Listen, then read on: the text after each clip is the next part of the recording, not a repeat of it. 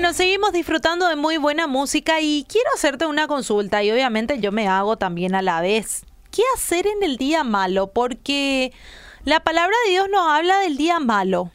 Pero ¿qué debemos hacer? Y es una pregunta que tal vez no nos hacemos a menudo porque no es eh, creemos que no es necesaria, pero en realidad sí es necesaria. La cultura popular nos ha enseñado a evitar la realidad y a refugiarnos en un mundo de fantasía.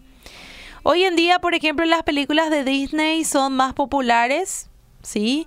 Con una creciente audiencia adulta, una audiencia que ama los días soleados, los finales felices.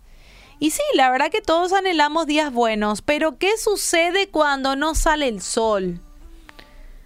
¿Qué sucede cuando llega la enfermedad? ¿Qué sucede cuando hay una separación, un accidente? ¿Qué hacemos cuando llega el día malo? Y en Efesios 6:13 la palabra nos dice, por lo tanto, pónganse todas las piezas de la armadura de Dios para poder resistir al enemigo en el tiempo del mal. Así después de la batalla todavía seguirán en pie y firmes. La palabra de Dios nos da la pauta de cómo responder al día malo. Tenemos a nuestro alcance una estrategia de salida o plan de evacuación, tal y como tienen grandes ciudades que enfrentan, por ejemplo, huracanes, tornados. Nosotros también tenemos eso, un plan. Existe un manual preparado para el beneficio de la población. Un manual que, eh, incluye, por ejemplo, mapas, rutas de escape, refugios, información, que va a ayudar a cada persona a que sobreviva en el momento crítico. Y así también nosotros tenemos planes de estrategia y está en la palabra de Dios.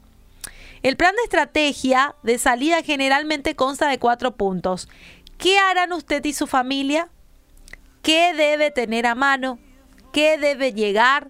¿Y a dónde debe ir si es necesario? Eso, por ejemplo, existe en los planes, por ejemplo, de, de, em, como te dije, de evacuación, de repente cuando hay huracanes. Bueno, la estrategia para sobrevivir los momentos críticos, la Biblia también nos da una estrategia clave para poder sobrevivir los momentos críticos en la vida y saber qué hacer en el día malo.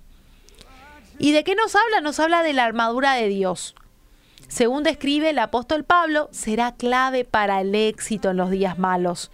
Nuestra estrategia, nuestra estrategia de supervivencia. Y en Efesios 6:14 dice, estad pues firmes ceñidos vuestros lomos con la verdad y vestíos con la coraza de justicia y calzados los pies con el apresto del Evangelio de la paz. Sobre todo, tomad el escudo de la fe con que podáis apagar todos los dardos de fuego del maligno y tomad el yelmo de la salvación y la espada del Espíritu, que es la palabra de Dios, orando en todo tiempo, con toda oración y súplica en el Espíritu, y velando en ello con toda perseverancia y súplica por todos los santos. Entonces acá tenemos la respuesta. La respuesta bíblica de qué hacer en el día malo. Vamos a aprender entonces. ¿Qué harán usted y su familia?